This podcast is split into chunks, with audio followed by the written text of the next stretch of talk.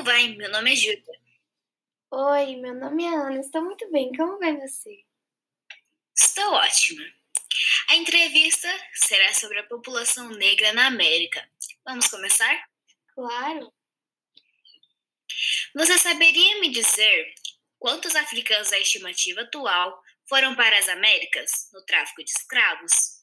Então, as estimativas atuais consideram que mais de 12 milhões de africanos foram embarcados à força e transportados até as Américas, entre os séculos 16 e 19.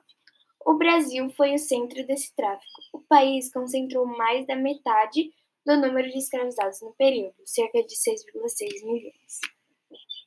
Uou! E de que região eram os cativos que vinham para o Brasil?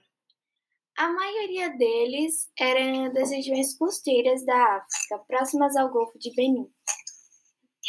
E qual foi a nação que dominou o tráfico transatlântico de escravos?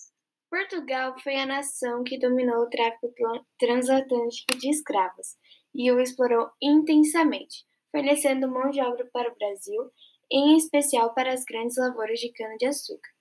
O trabalho nas grandes lavouras também foi a motivação para a exploração do tráfico e da mão de obra de africanos escravizados nos Estados Unidos.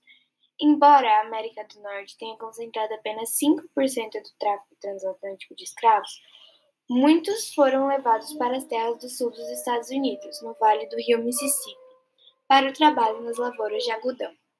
O Caribe também foi outro centro importante para o mercado de escravizados originários da África.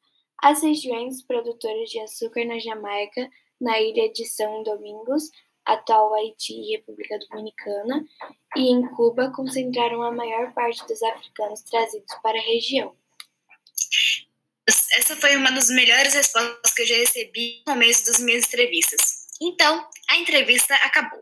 Muito obrigada, Ana, pela participação. Te espero outro dia para gravarmos mais. E é isso. Tchau. Foi muito bom estar aqui e poder responder as suas perguntas. E é só me chamar que eu venho novamente. Muito obrigada pela oportunidade. Tchau.